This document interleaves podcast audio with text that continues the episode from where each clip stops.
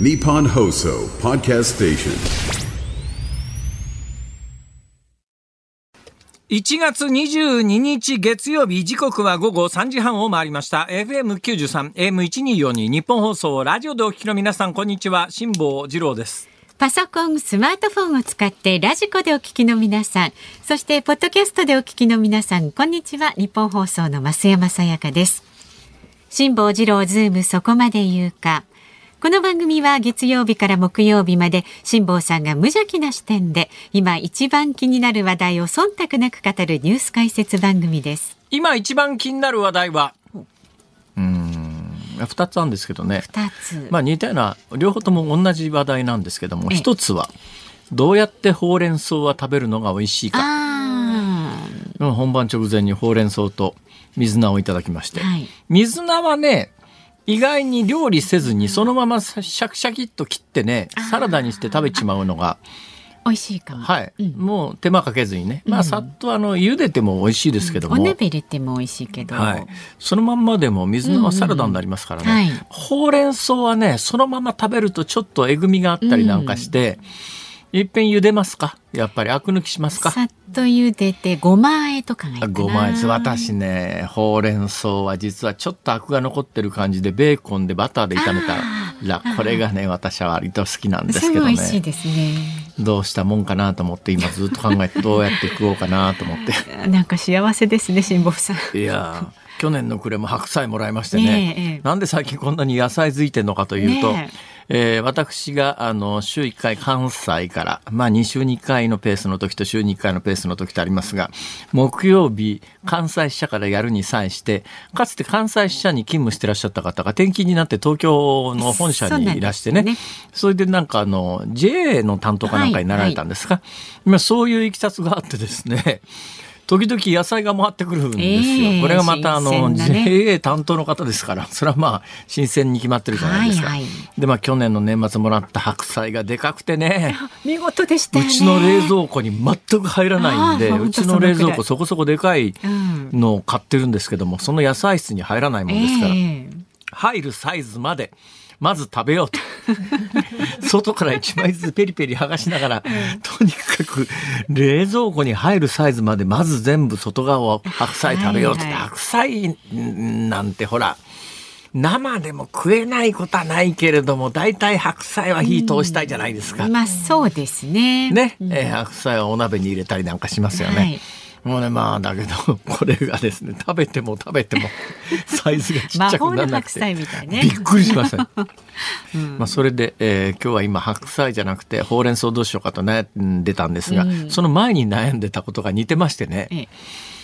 カオマンガイを今日は作ることに決めてるんですよ。顔万がカオマンガイわかりますかね？あのーここで私、あの、ツイッター上、まあ、ツイッター改め X 上ですね、えー今晩の一人飯って言って、私東京にいる時にずっと晩ご飯は一人で自炊をしてますから。はいはいで、ご飯を作ってるのをツイッターに上げてですね、皆さんに見ていただくと。で、主に見ていただいてる方が、あの、すぐわかる話ですけども、ラジオリビングの冷凍系の食品が非常に多いんです。はいはいアレンジしてねそれ以外のものってあんまり出てこないんですけども、今日は、いや、たまにはやっぱりスーパーで金使って買おうと。まあ、いつも野菜は買ってんですけどね。ええー金使ってなんか野菜以外の肉系も買おうと。うん昨日思って突然、鶏肉を買ったんですね。はい鶏肉を買ってさあこの鶏肉をどうやって食ったもんかとどうやって食うのが一番うまいかってまあ塩コショウして焼くだけでそこそこうまいんですけども、そうだ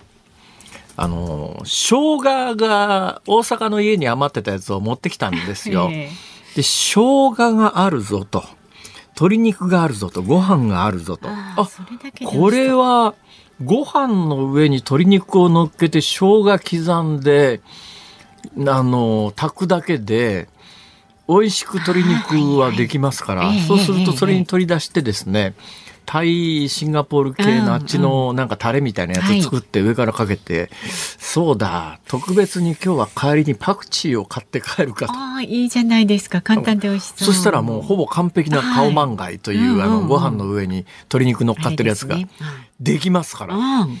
これだなぁと思った時に、うん、ふと思い当たったのが、しかし、しかし、しかし、うちには炊飯器がない。え、そうなんですか？え、でもよくだって白米召し上がってるじゃないですか。はい、あれは？どうやってるかというとですね、今おさらこと35年前に、ええ、えーもう今はなき西部系の百貨店みたいなものが大阪の難波の近所にええ。オープンした時にセゾン系ですね。でセゾンのお取材に行ったんですよ。その新しく西部系の百貨店みたいなものができたという、ええ。今でいうところのグリ下のちょっと南行ったとこですね。グリ下ってわかんないでしょ、えー東京の人はわかんないと思います。関西の人は全員わかります。グリ下というのは東京における、はいえー新宿駒劇場の跡地は今若い人が集まってるところなんて言いますか？東横？えー東横、そうです。東京における東横と大阪におけるグリ下というのは同じ位置づけですあ。グリコの看板の下という意味です。はいはいはい。えーそこにあの、恵比寿橋という橋があるんですが、え通称昔は引っ掛け橋と言ったんですけども、最近はそういう言い方をしなくなりました。で、その恵比寿橋、えーそうですね、近年で言うと、阪神タイガースが優勝した時に みんなが川に飛び込むんでね。飛び込めないように行政があの手この手で細工をして、ええヘリを高くするとかですね、はい。えー干渉地帯を設けるとか、それでも飛び込むかっていう、そういう話、はいはいあれが恵比寿橋という橋なんですが、あの南のところに大きなグリコの看板があって、ええ。その下で若い人がたむろするんで、えーグリ下っていう言い方があるんですが、そのグリ下をさらに南のところへ行ったところぐらいだとも私は記憶してるんですけども、セゾン系の何かができた時に今から40年近く前に取材に行った帰りに土産にもらった電子レンジでチンするだけでご飯が食べるという今100円ショップに売られてますねよくありますあります。プラスチックのお釜の形してまして、大体まあ、マックスで1合炊きぐらいなんですけれども、えーご飯を入れて、お米を入れて、お水を入れて、電子レンジで、そうですね。私、お粥なら大体4分半、そんなに一簡単にできちゃうの？遍チンして、はいはいしばらく放置してから、あ味付け、私の場合は味付けして、ええもう一遍1分半ぐらいチンすると完璧なお粥が出来上がるんですよへえ。ご飯炊く場合にも、7分半もやらなくても5分でチンして、そうなんですか？そのかわし5分チンしてからもうそのまんま放置しとくんですね、何十分か。ね、余熱で、えーそうするとね、ご飯なんとか食べられる状況になりますから。それでし、それでやってたんですよ。ところが最近あまりに頻度が増えてきたんで、そろそろ電気釜買った方がいいかなと思って、ええついこの間そこの有楽町のビッグカメラにこの仕事終わった後、ポコポコ歩いて行って、はいよし今日はお釜を買うぞと思って行ってみて、知ってはいたけど仰天しました。高級お釜というやつがずらっと並んでるわけですよ、ええ売り場に。はい。電気釜の分際で 10万円とかしますからね。ね、いいのはいいですよ。びっくりした。えご飯炊くだけで、いや、もうちょっと安いのはないかと思ったら、安いのは安いのであるんですけども、なんか売り場の片隅の方に追いやられて、それでまたあの中国からあのインバウンドの方が、今ねで、今団体客じゃなくて個人客のインバウンドの中国方の、中国からのお客さんって、お金持ちしか来てないんですよ。ええこれがあの団体旅行が解禁になってあのドッカーンとバスツアーで来るような人だと、まあそれなりに所得のそんなに高くないその人たちも来るんですが今個人ビザで来てる人たちの中国からの観光客ってむっちゃ金持ちばっかりなんですね。えええええほいで有楽町のビッグカメラでおこ私一番安いの買って帰ろうかなと思ってたらその高い10万円もするやつが 飛ぶように売れてんでえなんかおすよ。釜みんな買って帰るって言ってましたね、中国人の方ねこ。れがまた日本語じゃない、まあ当たり前ですね。ええ会話がバーッとこうはいはい家庭内の会話が聞こえてくるんですが、何言ってるか分かんないんですけど、でも日本語じゃないということは分かるわけですよ。その皆さんが10万円ぐらいのお釜をどんどん買って、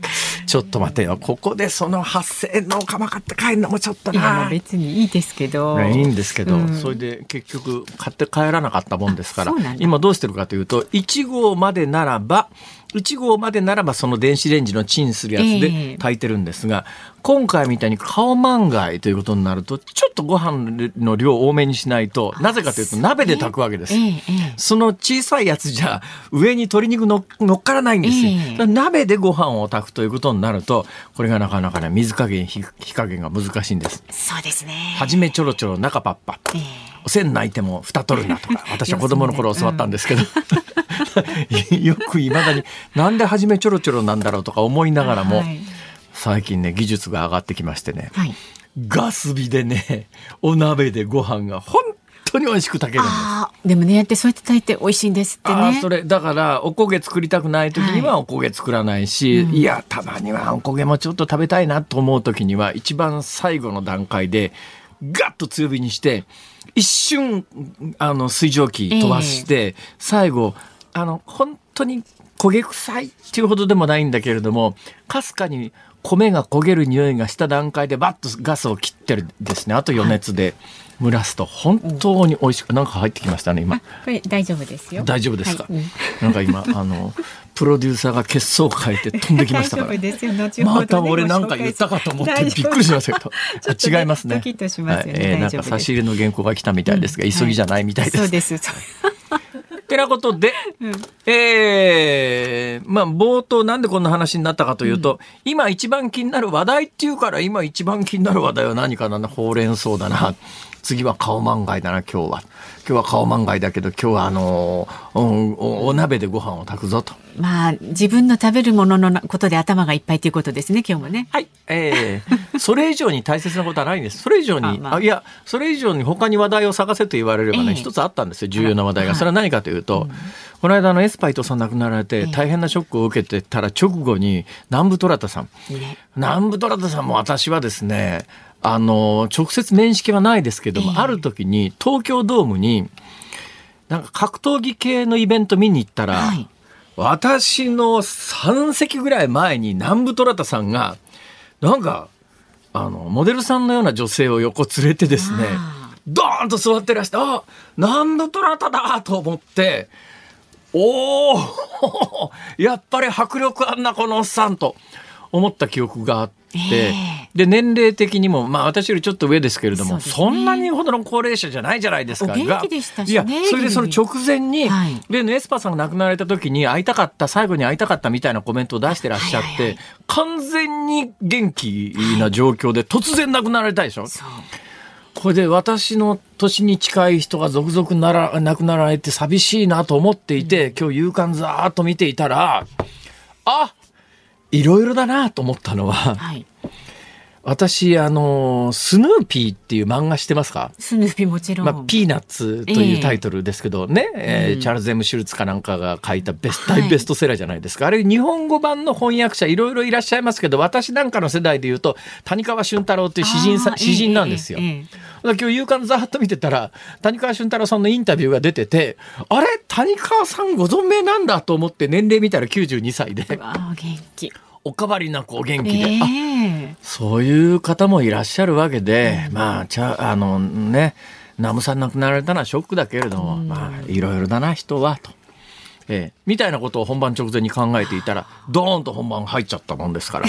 いきなりほうれん草の話したら、私は実は、あの、ピーナッツの話で3時間ぐらい話を展開するつもりがですね、いやー全然まあ関係ない、顔漫画の方へ走っていって、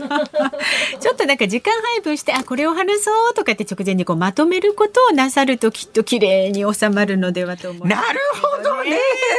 わかりました。参考にさせていただきます。ねえはい。明日から期待してください。はい。でもとても楽しいお話でございました。しましたさあ顔漫画。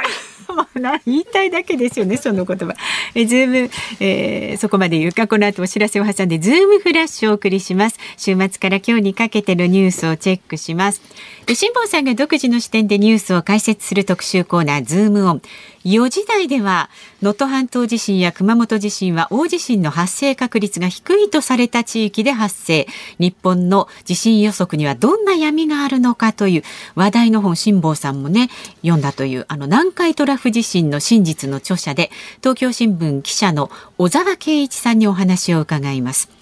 で5時台は自民党の政治刷新本部派閥の存廃を含めた改革案を議論というニュースにズームいたします。番組では今週も、えーあなたからのメールお待ちしております。そしてズームをミュージックリクエストあなたが選んだ一曲をお届けいたしますが今日はお題どうしましょう？新鮮なほうれん草を前に聞きたい曲。新鮮なほうれん草を前に聞きたい曲。ああ、なるほど。いろいろね、ちょっと考えてみてください。いやあのね、自慢じゃありませんがね。見事に何にも思い浮かびません。はい。お野菜系とかグリーン系とさかっさっさサラダ。そういうのもありですよね。それなしにしましょうあ、。それなし、サラダの国から来た娘。本当そんなタイトルですか？これはなし。はい、それなし。はい、えっ、と選曲の理由も書いて、そうそう。ズームアットマーク一二四二ドットコム。X で参加される方は。ハッシュタグ漢字で辛坊治郎、カタカナでズーム、ハッシュタグ辛坊治郎ズームでお願いいたします。お待ちしております。では続いてこの時間外為ドットコムプレゼンツマーケットインフォメーションです最新の株と為替の情報を外為ドットコム総研研究員の上原修平さんに伝えてもらいます上原さんよろしくお願いいたします、外為ドットコム総研の上原です。東京株式市場日経平均株価は前週末の金曜日と比べて583円68銭、高い36,546円95銭で取引を終えています。またトピックスにつきましては金曜日と比べて34.89ポイント高い2544.92ポイントで取引を終えています。円相場は現在1ドル148円0銭付近で取引されています。東京市場の円相場は148円を挟んで方向感のない展開となっています。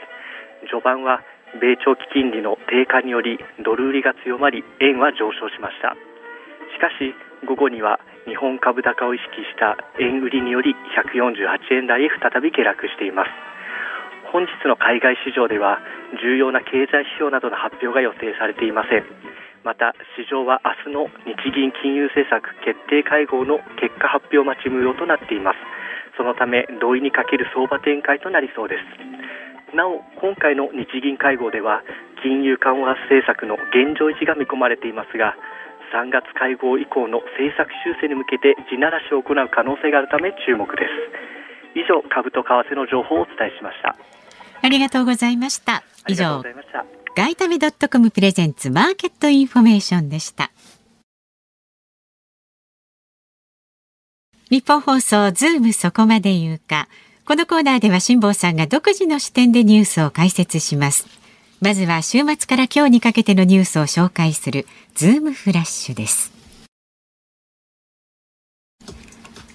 能登半島地震を受け石川県の金沢市を訪れる観光客が大幅に減っていると共同通信が20日に報じました。震源地から100キロ以上離れ市の中心部は大きな被害は免れたものの例年と比べて客足は場所によって半分以下になっているということです。JAXA の探査機スリムが20日日本で初めて月面に着陸しました。しかし着陸姿勢が想定通りではない可能性があり太陽電池パネルに光が当たらず発電できていないということです。イラン革命防衛隊は20日イスラエル軍の戦闘機がシリアの首都ダマスカスを空爆し軍事顧問4人とシリア軍の関係者数人が死亡したとの声明を発表しました。イスラエルを敵視するイランが反発を強めるのは必至です。ウクライナのゼレンスキー大統領がアメリカ大統領選挙の共和党の候補指名争いで独走するトランプ氏に向けてキーウにご招待しますと呼びかけました。イギリスのテレビが21日までにインタビューを放送したものでトランプ氏は大統領に返り咲けば24時間以内に戦争を終わらせられると主張しています。北朝鮮の朝鮮中央通信が21日ロシアのプーチン大統領が金正恩総書記の招待を受け早期に北朝鮮を訪問する意向を示したと報じました。昨日の読売新聞によりますと農林水産省がブロッコリーを消費量が多く国民生活に必要な指定野菜に追加することが分かりました。現在はキャベツや大根トマトなどの14品目で新たな追加は1974年のバレイ書以来半世紀ぶりです。アメリカ大統領選挙の共和党の候補指名争いでフロリダ州のデサンティス知事が21日撤退を表明しました。これで指名争いはトランプ前大統領とヘイリー元国連大使に絞られニューハンプシャー州の予備選挙への影響が注目されます。岸田総理大臣が昨日夜自民党の麻生副総裁と会談しました。政治資金パーティーをめぐる裏金事件を受け岸田派、二階派、安倍派が派閥の解消を決める中政治刷新本部の議論の進め方について協議したとみられます。一部メディアは麻生副総裁が麻生派を存続させる意向を総理に伝えたと報じています。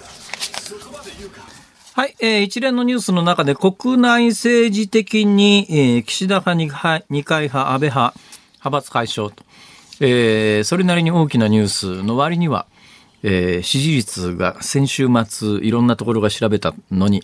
上がらなかったと、えー、このあたりの事情も含めてですね今日これ7時台じじゃないや5時台。に解説しますんで、えー、これは5時台ということでその一つ前のアメリカの大統領選挙ですがあのアイオワの予備選というのがこの間、詳しくここで喋りましたけれども、はい。アメリカ大統領選で共和党を誰を候補にするかというのの選挙が始まった選挙党員集会が始まったんですが、州ごとにやってるんですけど一番最初のアイオワ州のやつがもうこの間終わったばっかりなんですがこれでダントツトップがトランプさんで。はい2番目につけてたのが、このフロリダ州のデサンティス知事だったんですが、その2番目につけてたデサンティス知事が、もう大統領選挙出ないと。えー、これあの、確かね、23日がニューハンプシャー。時差がありますから、ね、多分日本で放送になるのは木曜日ぐらいだと思いますが、うん、えー、となるとそのニューハンプシャーはあと残ってるのはもうヘイリーさんという女性の元国連大使だけなんですよ。だからまあ実質トラン共和党の指名争いはトランプさんとヘイリーさんのまあ2人の戦いということになりました。うんえー、で、ニューハンプシャーは今のところですね、事前の世論調査みたいなやつが伝わってきてるんですが、やっぱりトップはトランプさん。ただし、2位にもともとね、今回あの、撤退を表明したフロリダ州のデサンティス知事ってやっぱりアイオワ州にかけてた、かけてたところがあって、そのアイオワ州でもまあ、あの、トランプさんに大差をつけられたんで、これは勝てないと。で、次のニューハンプシャーにおいては、あの、デサンティスさんは多分2位は無理で3位だろうと言われてましたんで、まあ、最後まで行って勝ち残る可能性が非常に薄いんで、もうやめますって話なんだけど、そうするとね、トランプさんが最終的に本選に出てくる蓋然性は極めて高くなった上に、本選でもバイデンさんを破って勝つ可能性が出てきましたから、やっぱり、あの、トランプ政権復活ということを、やっぱり世界は見ながらちょっと、いろんな情勢、日本も考えていかなきゃいけないって言ってる間に時間です。ごめんなさい。1月22日月曜日時刻は午後4時まもなく4分になります。日本放送から辛坊治郎と。増山さやかでお送りしています。ズームそこまで言うか。さあメールをご紹介したありがとうございます。ほうれん草についてねいただいてます。はいはい。三里龍さん横浜市52歳の方は辛坊さん、ほうれん草のグラタンはいかがですか？ハイボールに合いますよ。いいですね。ほうれん草のグラタン。うん、ただね、問題がちょっとあるのは、うん。うちオーブンないんですよ。炊飯器もないし オーブンもないんです。オーブントースターはあります。オーブントースターでなんとかなりますかね？トースターでもなんとかなるんじゃないただね私もねオーブントースターでオーブン料理をやること多いんですけど、あのね一定以上の音なお温度になると切れちゃうんですよだから高温を維持できないんですね。はいはいはい、でまたね焼けちゃうんですね、うんうん、むしろ一瞬ガーッと高温になってなんかサーモスタットかなんか働いてパンと切れて、えー非 常にだから180度で何分間とかできないんですねこれが。まあそうですね。オーブン買うか。買って先に炊飯器かなうん。どっち先？炊飯器じゃないですか。毎日ご飯召し上がってそうだね、うん、それからですね神奈川県横浜市先日メルマガ登録しましたありがとうございます、ね、ありがたい方ですよ。メルマガジンお取りの皆様は神様です、えー、休みが取れ特にあの街で会った時にですね、うん、普通に声かけられてもどうもしか言わないですけども、うん、メルマガジン撮ってますそうですか？どうもありがとうございます、ね、このぐらいこのぐらい差がつきますので。そうなんです。はい、はいすいません、ね、この方はね休みが取れたら3月21日から開催されるジャパンボートショーに行ってみたいんですが、横浜ですね、はい、ホームページによりますと会場が2カ所に分かれているようです。せっかくなので生辛坊さんにもお目にかかりたいです。何でもいいので情報をください。あありがとうございます。えー、私が出るのは3月24日から日曜日24の日、日曜日の、えー、パシフィコ横浜の展示ホールだと思います。だと思いますって。3月24日にうんそこ以外、あとまあ、フローティング展示って言って、海に浮かべたところでボート、ヨットが展示されてるところありますが、そっちじゃないです。あなるほどね。はい。だから、あの、いわゆる展示場の方ですね。はい、はい、24日の日曜日です。はい。よかったらねええ。辛坊さん。またあのお話しされたりする予定で。あももちろん、あ去年はね、私あの賞をもらいましたんでそれを受け取りに行ったんですけども、今回は純粋になんか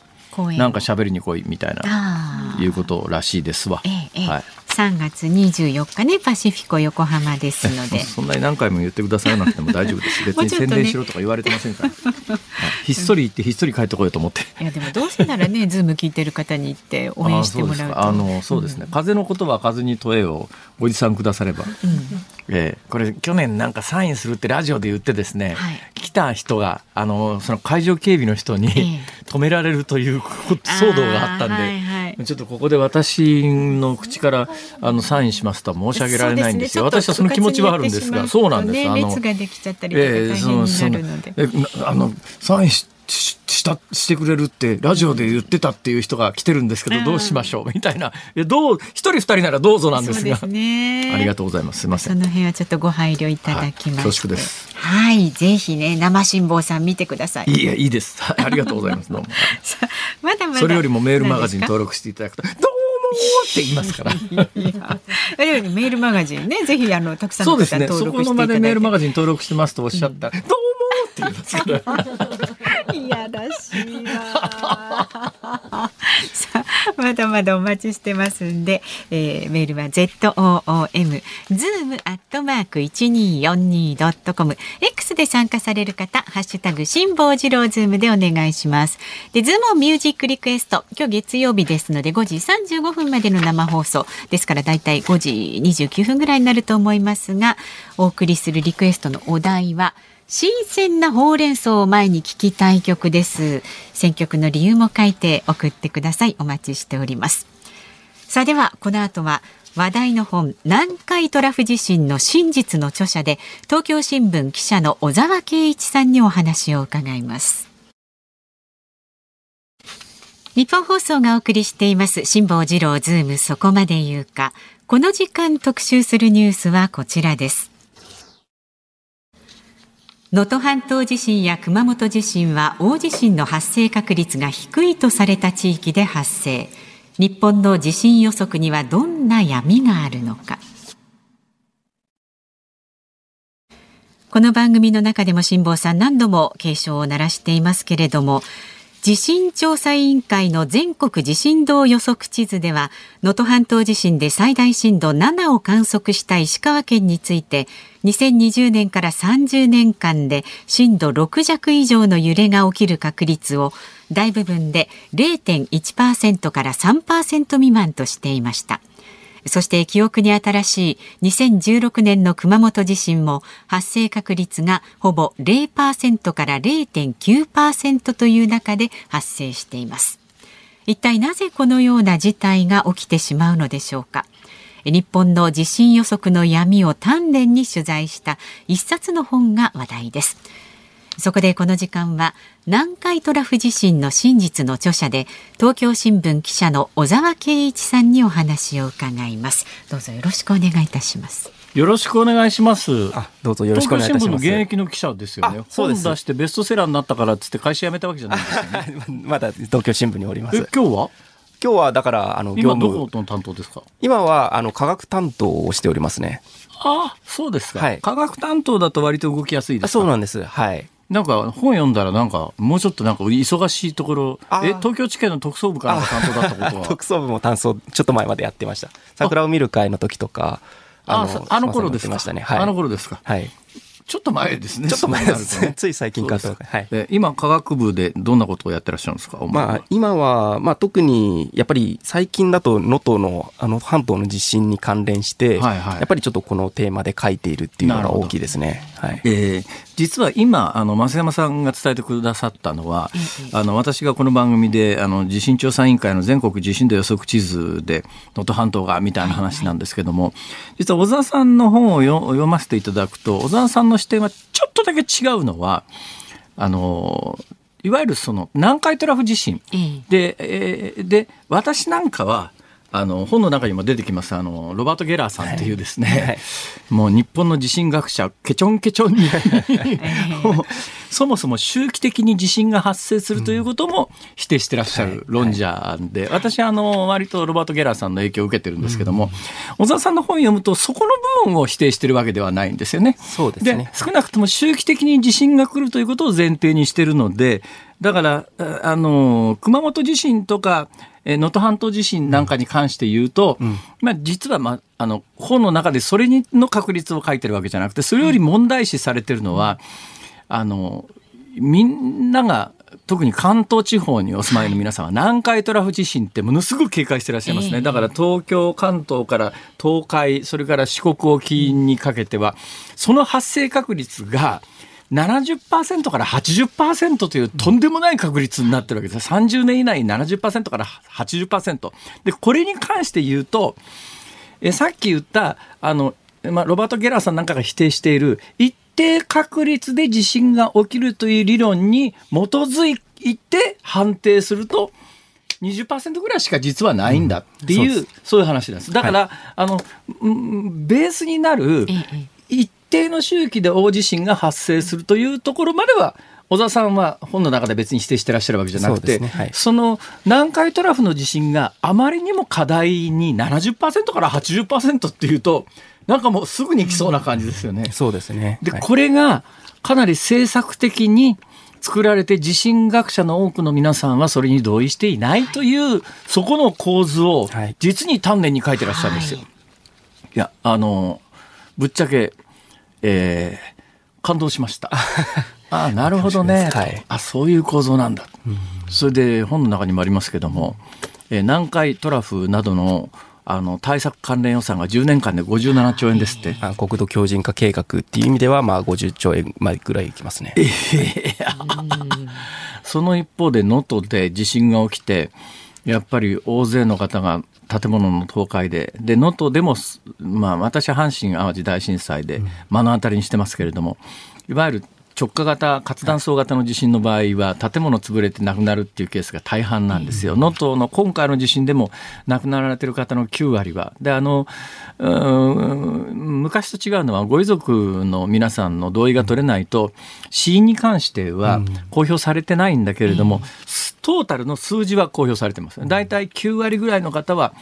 えー東海家屋の下敷きになって亡くなられたであろうというふうに今、まあ、報報道されてるんだけどもなんでそんなことになったんだっていうと、やっぱり能登の皆さんがここは地震が来ないだろうと、なんで地震が来ないだろうと思ったのかというとさっきの全国地震動予測地図はいが出てくるわけですよ。そうですね。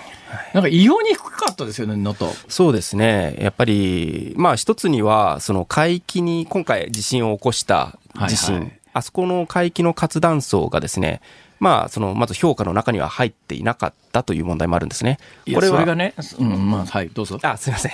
あの、まあ、これは、その、政府としては、一応把握していた地震だし、国としては調査を終わって、2014年ぐらいに終わっていたという地震なん、あもう活断層なんですけども、その長期評価とか、そういうのは割と作るのに時間がかかって、阪神大震災の時と全く同じ言い方ですよおっしゃる通りですね地震学者の皆さんが、いや、ここは地震が起きるって分かってたんですうんはいって、分かってたんなら起きる前に言えよっていう。はい。起きてから必ず。だからおそらく、その全国地震動予測地図では、来年以降の改訂版は真っ赤になるはずですよ、能登半島も。いやー、ちょっと来年も間に合わないでしょう。ね。まだいやそれがねなんでかっていうとあのー去年の1月1日時点のう地図で去年の7月28日に公表されてるっていうのははい。最新バージョンであるんですが、私がね不思議でたまらないのが、去年の段階で、能登半島ってこの数年間、群発地震がはい。起きてたはずですよね。はい。で去年の1月1日時点の予測図で、去年の7月に公表されたのに、はい。全く反映していないのはどういうことなんですか、ああのー地震本部はですね、もともと地震本部は、あの、今、辛坊さんがおっしゃったように、阪神大震災の反省から起きてるんですね。はいはい。できてるんですね。ええ。で、それで、まあ、こういう、えー分かってたのにみんなに伝えなかったっていうことはなくそうというふうにできた組織なんです。はい。で、それで何をやってるかっていうと、主にさっき言った、その確率を出すことをやっているんですね。で、そこに、その確率を出すためには、どこに活断層があって、どういう周期で動いているかっていうことを、あの、専門家の人たちが集まって、カンカンガクガクと、えー議論をする。はい。で、その議論に大体数年とかかかるんですね。ええ。で、えっと、かつ、えっと、はじめ、こ海域の活断層は、今まで陸域しかされてなかったんですけど、やっと2017年ぐらいから始まって、で、今九州までぐらいのところで。で、九州の一箇所というか、そういうところなんですけども、それにまあ大体5年を費やしています。だから、能登半島の方は今もや、能登半島というか、まあ、あの、日本海側ですね。今やってるところなんですが、まあ、まだ随分先でしょうね。いやだったらね、私は公表するなと言いたい。というのは、安心地図になっちゃってますから、これが。あの、地図を見て、多分その地震学者の皆さんは、いや、これは危険なところのを見てほしいって、多分そういうのを発表する側は言うんだろうと思いますけど、受け手の側とすると、はい自分が住んでるところはどこだろうってこう見るわけですよ。あね、能登半島の先の方はほとんど地震が来ないんだなって。はい。あの地図見せられるとそう思いますよね。そうですね分かってないんなら分かってないって言ってくれる方がよっぽどマシで、そうですね。と私は思うんですけど、どうでしょうか？誰がどう見てもそういうものですよね。危険なところと、を出してる。つまり危険なところじゃないところも出しているということ。で、熊本地震の時も、えっと、役所の、あ市の、あ市役所のですね、あの、防災担当の方に、あの、後に取材をしたんですけども、あの、要するに 0. 何パーセントだからなんですよ、あそこら辺。で、それを聞いて、いや、熊本にはこのえ政府の地図でもこう書いてあるんだから、地震は来ないと思ってたと言ったんですね。そうなんです。だから現実問題として、まあ本の中にも若干書いてあったかもしれませんけれども、熊本県あたりは、その地震の発生確率が低いということを売りにして、企業誘致をしてたという現実がありますよね。そうですね。で、あの、熊本の時にも、えー多分地震は来ないだろうと思って、あの、全国からあそこに、あそこの近隣の学校に、大学に入られた方が、はまあ、耐震補強なんかしてない、割とやわなアパートの中で被災をされて亡くな、若い人が亡くなるということが現実にありました。はい。これ、あの、その一方で、えー南海トラフの対策はいに莫大な予算がついてますから、ええまあ、ぶっちゃけ私なんかあの高知あたり見に行って、うん。このコンクリートの津波観測タワーか膨らみ避難タワーか知らないけど、これ実際役立つ？これ一体いくらかけてこれ人口このぐらいのところでこれ作るかっていうようなことを目の当たりにするんですが、うん。どうですか？そうですね。あの、南海トラフが起きた時に、まあその被害が大きくなるであろうということは、ええ。まあ確かにそう。だから防災をすることに問題はないと思うんですけど、ただそのバランスの問題ですよね。で、そこに果たし果たして、そこだけに来ると言い切れるのかと。地震学でそこまで言い切れるほどの知見があるのかというと、そこまでではないと。まあ、これはあのロバート・ゲラーさんなんかに批判をさせるとですね実は阪神・淡路大震災までは、えー大地震は予知できると。で予知で莫大な予算がついてたと。ところが阪神・淡路大震災で予知できないということをはい目の当たりにつまあ、させられる状況の中で、地震学をやってらっしゃる先生方は、やっぱり予算確保しなきゃいけないんで、予知はできないけれども、確率予測ならできるって言って、そっちを始めて、それで、その結果、公表されてる地図が、まあ、はっきり言って、はい。この20年ぐらいは外れ続けてると。そうですね。これ、どうなんですか？地震学者の皆さんの中に反省ってあるんですかね、反省というか、あの、その予測が、その精度というか、まあそういうものでできるというふうに思ってる人の方がやっぱり少ないでしょうね。ああだから、あの、やっぱりそこ、ある意味で、やったふりをしなきゃいけないっていうところもあると思うんですね。ええあの、地震調査委員会、まあ、あの、地震関係の研究費に大体年間100億円ぐらいかかってるんですね。はいはい毎年。で、その結果、で、それで社会的に期待をされて何か結果を出さなきゃいけないっていう時に地震予測ならできるというふうに言った手前、いや、あの、こう出し、出さざるを得ないという。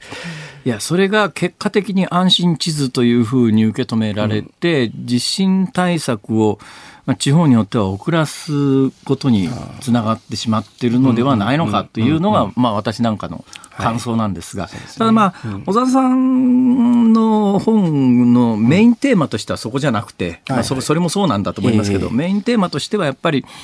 いわゆる南海トラフが30年以内の発生確率が70%から80%っていうのは、はいはい、その地震学者の中でも、はいはい、ありえねえだろうって言われてるって話、はい。ね、なんでそんな数字が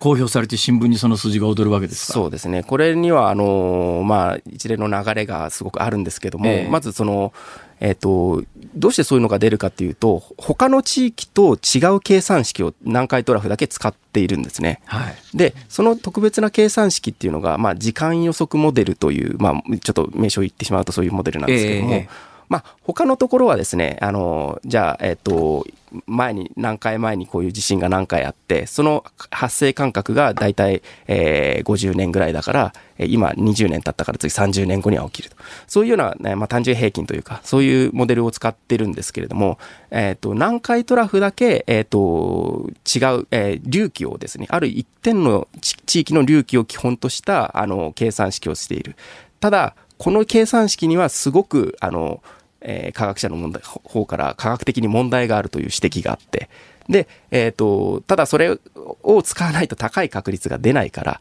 えっ、ー、と、それを使うようになってしまってですね。で、今の数字が出ているということになっています。なんで高い確率を出したいんですか？それはやっぱり議論の中でいろいろありまして、あの、一つには、やっぱり、あの、あの、防災予算を獲得したいという狙いがありますね。ええだから、えっ、ー、と、もし今まで高いと言ってたところに低いっていう確率になってしまったら、えー、じゃあ、こう、予算をそんなに、えー、投入する必要ないじゃないかっていう批判をし、えー、受けると。あるいは今そういうふうに進めているのにそんなこと言われたら根底から覆ってしまうじゃないかというふうに防災とか行政側の人たちからすごくまあ反発があったんですね。で、それに対してあの地震学者の人たちがまあ結局押されてですね、えー、今のような形で出してしまったという形です。で30年以内に70%から80%という確率、はい、ごめんなさい、私の乏しい理解力で今の時間予測モデルっていうのを聞いた、はい、聞いてですね、私の印象なんですが、えーはいはい、これって時間が経てば経つほど、うん残ってる時間の発生確率上がりますよね。そうですね。はい、で、今70%から80%。はいはい、じゃあこれ10年間、今後10年間地震が起きなかったとすると、はいはいはいその今30年以内ってのは20年以内になりますよね、そうですね。はいはい、そうすると、今ですら70%から80%で、はい、そうですね、10年間地震が起きなきゃ、はい、とんでもなく高い数字にならないですか、ね、これ。あの最終的には100%にはならないようにあの計算上してあるんですけれども、99%までなるっていうことにはなりますね。で今の計算だと,、えーと、2034年頃に、えー、次が起きるっていう計算になってるんです。それが時間予測モデルという、えー、モデルによって導き出された答えなんですけど。えー、いや、それはね、はい、あの、もし発生したらっていうか、まあ、我々の心構えとしては発生するだろうということを前提に、いろんな対策が必要なんですが、なんか、発生したら、ほら言った通り当たっただろうって話、これって、はいはいはい、ほとんど占いと変わんないんじゃないのかっていう気もするんですけどね。まあ、ね結局、それが、まあ、途中どういう理論でそれが当たってるのかっていうことを検証できない、アルゴリズムがちょっとちゃんと検証できない以上、まあ当たるも発見、当たるのも発見ですよね。だ外れても、えー、確率だからとも言える体制ではありますよね。いや、そうなるとね、あの全国地震度予測地図の信頼度なんですが、はい、まあ、あの小沢さんの、えー、ご努力でですね、えー、南海トラフの70%から80%というのはどうやら課題らしいと、えまあ、あの本を読むと大体20%ぐらいが適切な予測確率ではないのかという印象を私は持ったんですが、そうすると他の活断層型地震の場合は、はい、いわゆるその時間予測モデルではなくて単純平均モデルで出していると、はいそのあたり地震学者の皆さんはえー、政治行政から独立して数字を出してると、信じていいんですかね？というのが、というのがよ、えー、今回あの、まあ、さっきも言ったんですけど能登、うんうん、半島っって去年の1月1日時点で、はい去年の7月に発表された地図でも、ええ。まあ、ほぼ日本の中では残り少ない空白地域になってたんですが、あそこの今回震源になった鈴というのは、はい。長年原発立地あのところじゃないはいですか。はいはいはい。なんかそういう、ああの、政治的な配慮も、なんか働いてんじゃないのかと、これはまあ邪推と言われるにはそれ以上根拠がないので、あ邪推ですねってしか言いようがないんだけど、でもそうとしか考えられないような地図なんですけど、どうですか？まあ、そうですね、その何かしら、えっと行政に対してその、もしかしたらその原発の影響っていうのはある可能性もあるなと、私もそれはちょっとあの見てるところです。でもおっしゃる通り、それ私もあの根拠がないので、そうですね。あのこれ記者としては指摘はできないんですけど、難しいですよね。はい誰かこれ、あの、その地図を作った人の中で、んえー口を割る人が出ない限りそうでは、すね。まあ、わかんない話ですよね。出たらそれはまたすごくスクープという話いや、にはなるんこれ出ですけどもたらとんでもないことになりますよ、そはいれ。そうですね。うんえそれでなくても、あの、小沢さんのええご努力で、ちょっとやっぱり、どこまで信用していい,、いいんだろうかって、地図全体が別に信用できないとまでは本では書いてないにしても、はい。少なくとも南海トラフっていう、まあ我々にとって最も興味のある喫緊の話題でそれほどのズレがあるのに、後のところどうなんだろうなとか思っちゃったりなんかするんですけどね。うん。おっしゃる通りですね。えーで、えーこの本で今日あの伝えきれなかったことで、どうしてもはい。この場で言って帰りたいことがあったらどうぞ。まあそうですね、なんか今回、私、あの能登半島の地震が起きてから、ええ。まあ、記事を何本か書いてるんですけど、はい。まあ、先ほどのその、えー確率が低いけど、あの企業誘致し、低いと言って企業誘致してたとか、え。あの政府が把握してたのに、それを出してなかったとか、そういうの書いたんですが、すっごい早く記事書けたんですよね。でなんでか、自分の出力が上がったのかなと思ったんですけど、ええこれ本とか今までの原稿で何回も書いたことある話だったんですよ。なるほど。つまり、その、確率が低いことで企業誘致する、熊本でも北海道でも全く同じことをやってました。そうですね。今回そういうのがあって、なんでずっとこういうふうに訴え続けてもできないのか。それって、あやっぱり、あの、どこも責任取らないからだと思うんですよね。で、ハザードマップで出している以上、まあ、その、地震の予測が難しいことはもちろんなんです。だけど、こういうハザードマップで出している以上、今回外れたのがどうしてなのかと。それをちょっとちゃんと責任を持ってですね、あの、検証していかないと、まあ、今後多分、また今回の地震が起きて、えー地震調査費を増やさなきゃいけないと。焼け太りになる可能性もあります。おっしゃる通りです。でそうなった時に、ちゃんとした検証を、今まで通りやってたけど、今回はダメだった、もっと頑張ればできるって言って、今までのやり方を踏襲していたら、多分同じことをまた繰り返すんじゃないかなと思います。あの全国地震度予測地図をどこまで信用するかに関しては私と小沢さんですら温度差ありますし、えーいろんな意見はあるだろうと思いますが、確実に一つだけ言えるのはこの全国地震度予測地図は安心地図ではないと。そうですね。はい。もうこれだけはもう声を大にして言いたいですね。ええだから自分の住んでるところが、あ、確率低いわ、と思っはいてっていうのが一番危険だと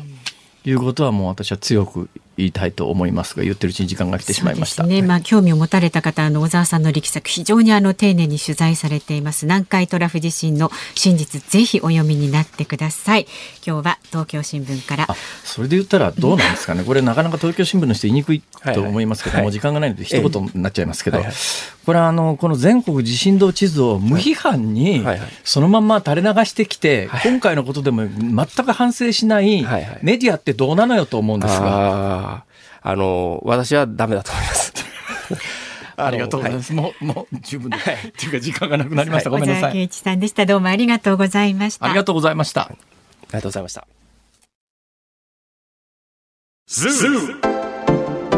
ニッポン放送辛坊治郎ズームそこまで言うかをポッドキャスト YouTube でお聞きのあなた増山さやかです飯田浩二です。お聞きの内容は配信用に編集したものです辛坊治郎ズームそこまで言うかは月曜日から木曜日午後3時半から生放送でお送りしています。ラジオの FM93 AM1242 に加えてラジコでもお聞きいただけますよ。ラジオラジコでは配信版では聞けない。あんなことやこんなことがいっ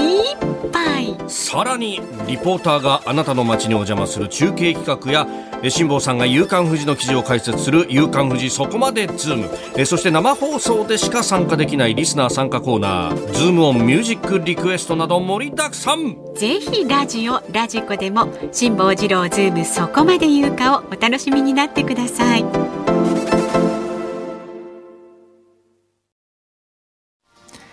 1月22日月曜日時刻は午後5時を回りました。こんばんは辛坊治郎です。こんばんはニッポン放送の増山さやかです。ズームそこまで言うか。さあこの時間はズームをミュージックリクエストに寄せられたメールご紹介いたします。皆さんありがとうございます。今日はですね辛坊さんがほうれん草をもらったということで新鮮なほうれん草を前に聞きたい曲。サラダの国から来た娘はまあなしということでねえー、まずは埼玉県八潮市の64歳男性。だから言ったじゃないのさん。新鮮なほうれん草はさっと茹でておひたしでお酒のつまみに最高ですね。リクエストは小柳ルミ子さん。おひたしぶりね。おひたしぶりね。ありがとうございます。お久しぶりね、はい、それからラジオネームシュバルツバルトさん。52歳男性はですねほうれん草といえばおひたしですよねとみんなおひたしです、ね、そうそうおひたしで攻めてきますお醤油と鰹節をかけてさっと食べたいです。いいね、そうなんだよね。鰹節がないんだな、俺うちに、ね、買ってください。前もそんなこと言ってましたね。細川隆さんの鰹節だよ人生はをリクエストそんな曲はないと思います。はい。何は節ね。はい。それから大和市67歳。踏んだり蹴ったり転んだりさんは新鮮なほうれん草はみずみずしい緑色をしていたんじゃないですか、はい、ってね。その通りです。緑色の草原が目に浮かんできます。アグネスちゃん草原の輝き。すごい発想力。うんそして墨田区のタラと遊ぼうピンポンパンさん54歳男性はほうれん草と聞くと報告連絡相談を想像してしまいます。サラリーマンですね、うん、新入社員が入社すると先輩風を吹かせてほうれん草を忘れんなよなんてよく言っていましたさらに加えて24時間戦えるなんてことも一緒に、えー、新入社員に言っていたことを思い出します。80年代ですかね。ね 昔はね。ということで確かリゲインの CM ソングだった時藤三郎さんが歌っていた勇気の印リクエストしますと、これなんか歌歌う時違う名前で確か歌ってたと思います、ね、牛若丸三郎さんでね歌ってましたそれそれ。はい。そして千葉県市原市のキララさんはほうれん草は茹でるのにまず水が必要。必要必要。水といえば H2O。H2O のヒット曲といえばこの曲思い出がいっぱいなるほど連想ゲームになってますね本当によく考えてくださってでねこの曲がねやっぱリクエスト一番多かったようなんですが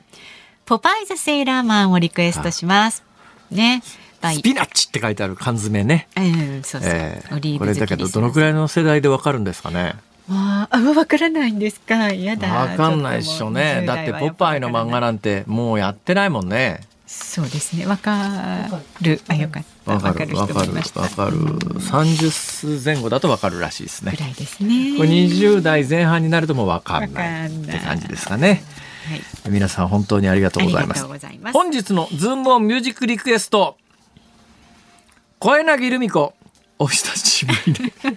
お久しぶりねなのお久しぶりねね。はい、はい、ではエンディングでお届けいたします。今日は5時29分頃になると思います。お待ちください。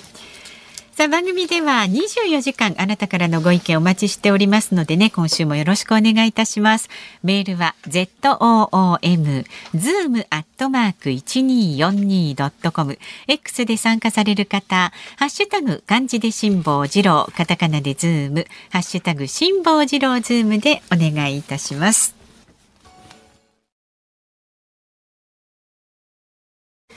日本放送がお送りしています。辛坊治郎ズームそこまで言うか。今日最後に特集するニュースはこちらです。自民党の政治刷新本部派閥の存廃を含めた改革案を議論。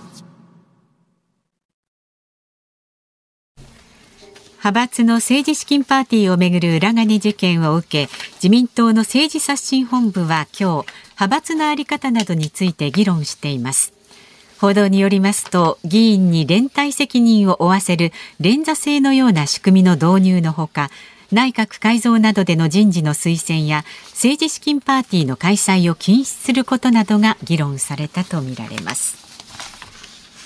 まあ、このニュースは先ほどニュースのコーナーでもね、今現在進行形で会合が行われているというふうにお伝えしたんですが、岸田総理、えー、大きな計算違いをされたなと私は素朴に思います。というのは、国会議員、自民党の国会議員の間とか、まあ、あの、政治をウォッチしている、まあ、クロート筋っていうんですかね。だからまあ政治評論家と称されるような人に代表される政治のプロ、えー、自民党の国会議員の中で、派閥解消っていうと、かなりのインパクトがある、うん、あるんですっていうか、あったはずです。で岸田さんもそれを狙ってですねこのタイミングで派閥解消といえばこれは大向こうに受けて、世論もドカンと上がるに違いないと。まあ、おそらく踏んだはずです。ところが、週末に行われた各世論調査、実は今年に入って、あの、自民党と岸田さんの支持率って、まあ、いろんな世論調査をちょっとずつ見てるとですね、はい、意外にちょっとずつ上がってきてたんですよ。そそれはおそらく、はい、えー、1月1日に大きな地震がありましてこういう時にやっぱり助けてくれるのは、えー、まあ、あの政府であったり与党であったりっていうような大きな力を持ってるところがでまあ初動もそんなに遅れていないという評価があって実は直近の世論調査見てるとえー、去年の末につけた最低の数字をちょっとずつ上回って自民党の支持率も与党の支持率も岸田さんの岸田内閣の支持率もあれ？微妙に上昇傾向かなと思われていたんですが、えー、直近の昨日、おととい土日で行われた世論調査の結果を見ると、はい、ボロボロです。だから、本人としては先週末に、だ今週末に世論調査が行われるのは分かってましたから、今週末の、先週末の世論調査に向けて、自民党派閥解消っていうかなりインパクトのある話を打ち上げたつもりだったはずです。はい、ところがですね、まあ多くの国民にとっては、うん関係ないねってい。う確かに派閥って言われてもそうなんですよ。だからあのクロート筋とか、国会議員の自民党の国会議員の中ではすっごいでっかいニュースなんでしょうけども、はい。はい、そうでない一般国民にとったら、うん、いやちょっとそれすり替えじゃないの？と。だってそもそも今回の話って1年以上前に出たところの最初の告発はですね、えー、1人当たりまあ、1社あたり上限20万円までは名前が出な、名前が出さなくてもいいですよっていう、この、まあ、縛りがあるはずなのに、複数の国会議員を通じることで、派閥のパーティーやるときに、1社あたり20万円という上限を突破して全部名寄せしてみたら突破してんじゃないの？と。だから20万円が上限になってる名前出さなくてもいいっていう基準を本当はクリアしてないので、えー、名前を本来なら出さなきゃいけない人たちが出してないよね、うん、あの自民党の派閥もそういうのを報告しなきゃいけないんじゃないの？っていうことで自民党の全派閥が対象になってこれがまあ1年以上前の出発点ですよ。発火点ですよ。はい。はい、それからまあえー、おそらく検察がその実点、その点、その告発に基づいて捜査に入って、なおかつタイミング的に私が見るところ、一部内部告発もあったはずです。それで、いや、あの、それだけの問題ではなくて、どうもキックバックで、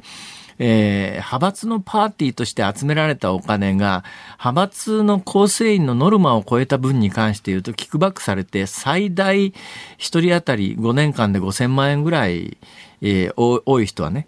えー、で、少ない人でも、まあ、あの、閣僚、いわゆるその、安倍派の問題になった安倍派の有力幹部の6人衆7人衆という言い方されますがその人たちでも一番少ない人でもやっぱり何百万円、えー、オーダーの、えーまあ、キックバックを受けていたと。でこの政治と金の問題なんとかしろよっていうのがそもそもなのに、はい、えー、ここはちょっと飯田君にやってほしいところだけど 派閥を解消します。大向こうを狙ったはずが、見事に外れてしまったというはい、なるほど。大外れっていう。あの改革の方向性って、まあ、今日も今、うんね、リアルタイムで今会合やってますけれども今回のことで一連のことでいくつかあのこれはダメだよねっていうことも浮き彫りになってるわけですよ。一つはやっぱり政治資金集めのパーティーで実質あの政治資金パーティーという名前はついてますけれども料理も出ないし、パーティー券売るためだけのものなんでこれってただの寄付じゃないのと。ただの寄付なら、あの、名前が出ない上限は5万円って決まってるわけだから、少なくともここまでは引き下げるか、そもそもやっぱり、1994年に私はね、本当に鮮烈に覚えてるんですけども、1990年代に、まあ、発端は80年代後半のリクルート事件なんですが、これで政治と金というのが大騒ぎになって90年代に、なんか改革しなきゃいけないと。えー裏金いっぱいもらってその人たちのために自民党のの政治家は政治してんじゃないの？みたいな批判が高まって、出てきた最終的なさ1994年の政治改革の柱は何だったのかというと、ええ。えー国民一人当たり250円赤ちゃんからお年寄りまでのお金を、えー政党交付金で、えー税金で賄うことにして汚い金に手出さないような構造を作りますみたいな。ちちちち、これ焼け太りって言うんだよ、そういうのって。それまでそんな制度はなかったのあに、ー1年間に300億だよ。世界にはやっぱりドイツをはじめいくつか、えー税金で政党を助成しようという制度を持っている国はありますが、年間300億円が毎年税金から政党に流れてる国なんかないですよ。き本当に巨額です。だからほんの数人しかいないような、構成員が数人しかいないような、えー政党でも毎年10億円とか流れてますからね。まあ。これちょっと異常じゃないの、この制度が。その上、発端となった企業団体献金は、実は94年にこの制度を始めた、始めるときに、始めるに際して、もうあの、そういう金に手を出さずに、国民全員からちょっとずつ集めるお金で、国民全員のために政治してくださいねっていう趣旨で94年の改革が行われたのに、蓋を開けてみたら、企業団体献金そのままかよって話で、二重取りだろこれって。焼け太りっちゅうか二重取りっちゅうかですね。ひでえ話ですね。はい、ちょっとそれを私は目の当たりにしてるだけに今回の一連の騒動もいや元は政治資金パーティーの問題とキックバックの問題とでその間にあのキックバックを受けた議員さんが皆さん幾同音におっしゃったのはいやーこれあの政治資金規正法の21条の2第2項に書いてある政党から政治家個人に対するお金の移転に関して言うと政治家の方は別にどこにもつけなくてもいいし自由に使って使い道も規制されないっていうこれ確かに抜け道としていわゆるこれあの呼び方は政党によって違うんですがまあ派閥によっても違うのかな政政政策活動費とかっていう一般名称で呼ばれることが多いんですけど、歴代自民党幹事長は何十億もこのこの金を政党から受け取って、まあ、何に使ったか分かんないんですよ。これがね堂々と制度上まかり通ってるんです。で二階さんは5年、えっと在任中に48億とかしたかな。えー歴代幹事長みんな何億単位です。億とか10億とか何十億とか使ってるわけですよ。だけどそれ使い道に関して一切報告義務がないのは、法律で政党から政治家個人へのお金の流れに関して言うと、政党側がいくら出したというのは出さなきゃいけない。だからいくら流れたかはこれ公になってるわけですが、受け取った側の政治家がその何十億を何に使ったか一切報告義務ない。これおかしいだろうと。で、今回、キックバックを受けた人たちはみんなこれを言い逃れに使ったわけですよ。いや、それ、一応法律にはそう書いてあるけれども、それは政党から政治家個人に対してはそうだけども、あんたたちは派閥からもらったお金は、派閥からは大丈夫だとは書いてないわけだからって言って、最終的にキックバック受け、たくさんみんな受けてる中で、たった3人だけが刑事処分の対象になったと。他の人はみんなもう、何百万円とか一番多い人は2000万円台の人もいるんですが、そういう人たちもみんな無罪方面なんですよ。おかしいだろ、これは。っていう、そこをなんとかしなきゃいけないのに、えー派閥解消です。そもそもよ、岸田さんって去年さ、岸田派抜けてんだよ。だから今岸田派じゃないんだよ。岸田派じゃない人間はいが岸田派どうして解散できんだよ。おかしいだろ、それ。どういう立場でものを言ってんだと。いや、自民党総裁として申し上げております。というんだったら、党全体の派閥を何とかするっていう権限はあるけれども、岸田派の会長だったよ、当時は去年までね。だけど、いろいろ批判を受けて、岸田派の会長を辞めると同時に、総理大臣の昔から慣例として総理大臣になった人は派閥抜けるという慣例があって、ええ去年、岸田派抜けてんだよ、岸田さんは。ええなんで抜けてる本人が自分の派閥解消できるのそれ。確かに。確かに名前は岸田派って残ってるけどさ、これ制度的におかしくね？うん、おかしいこといっぱいありますね。なんかね、今回の一連のいきさつを見ていて、まあ東京地検特捜部の動きもそうだけれども、まあ一言で言うと、開いた口が塞がらんわと。まあ、あの、1990年代のあの政治改革騒動を、刑事改革騒動で結局、あの、自民党ゲアっていうところまであの当時は行ったんですよ。はい。それで選挙制度を変える。それもすり替えで、誰も選挙制度の話なんかしてねえじゃんって話だったんだけど、政治と金って言ってたらいつの間にか